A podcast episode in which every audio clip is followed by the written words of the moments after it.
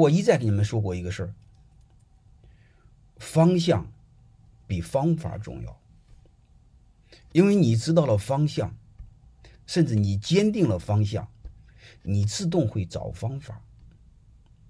如果你只知道方法，不知道方向，各位，你知道碰到了困难，你就会拐弯儿；再碰个困难，你会拐弯儿。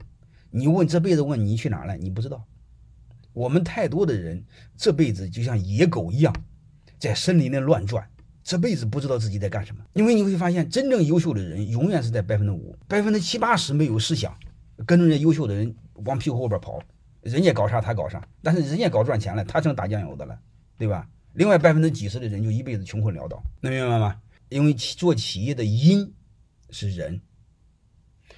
我们只要把这个人，你最主要是你老板本身成为 IP，然后你做了短视频，和客户是零距离，因为商业的本质，商业进化的本质，我不知道你们留意了没有，它就是让和客户的距离越来越近，近到什么程度？近到让客户讲，让客户有主动权。然后我们再接着再再去聊这个事儿，能听明白了吗？你告诉我电商的本质是什么？能明白了吗？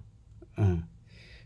电商的本质是替代了中间商，让人可以直接找到货物，特别是阿里巴巴，包括京东，能听明白了吗？还有一个呢，特别是拼多多，他们一个是货找人，一个是人找货，更主要的是把主动权给客户啊。你比如传统的电商，人选择客户，选择产品是被动的，但是拼多多有没有发现，人选择产品是主动的？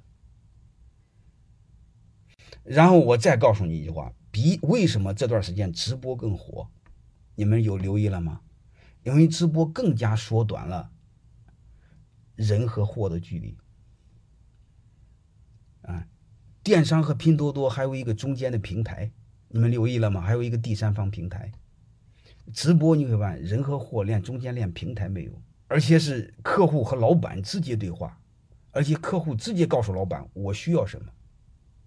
所以，商业的逻辑，你永远要明白一个事儿，就是让企业和客户的距离更近，近到什么程度？近到零距离，然后把主导权、主权交给客户，要回归客户主权时代。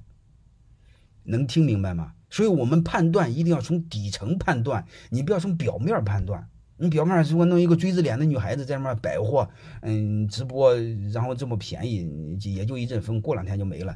你不要从这方面看，你看它底层代表什么？它代表商业的未来。现在我想告诉你们，现在是一帮网红脸在直播，所谓带货。未来我更想告诉你，未来是老板直接在网上卖货，绝对不是会卖全全网最低价，而且真的就像今天我说的，卖的是情怀。卖的是个性，卖的是性格，当然你们可以理解卖的是毛病。因为我再说一个，未来这个零零后、九零后进到社会，你会发现它是个多元社会。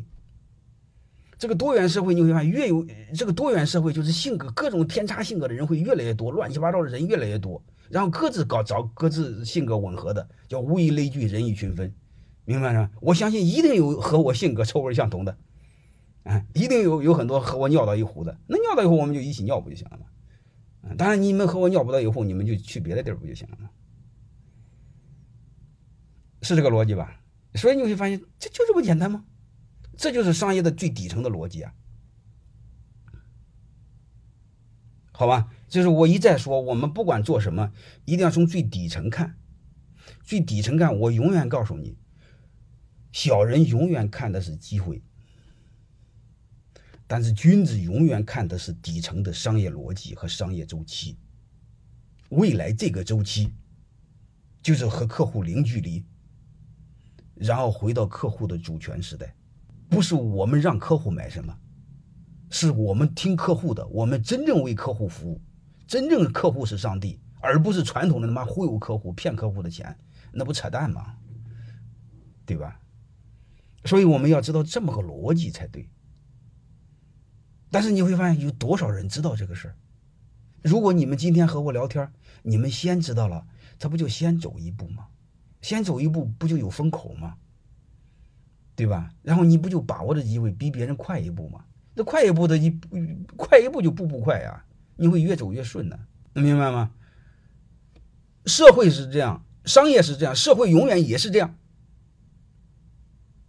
社会政治国家永远是这样，主权在民，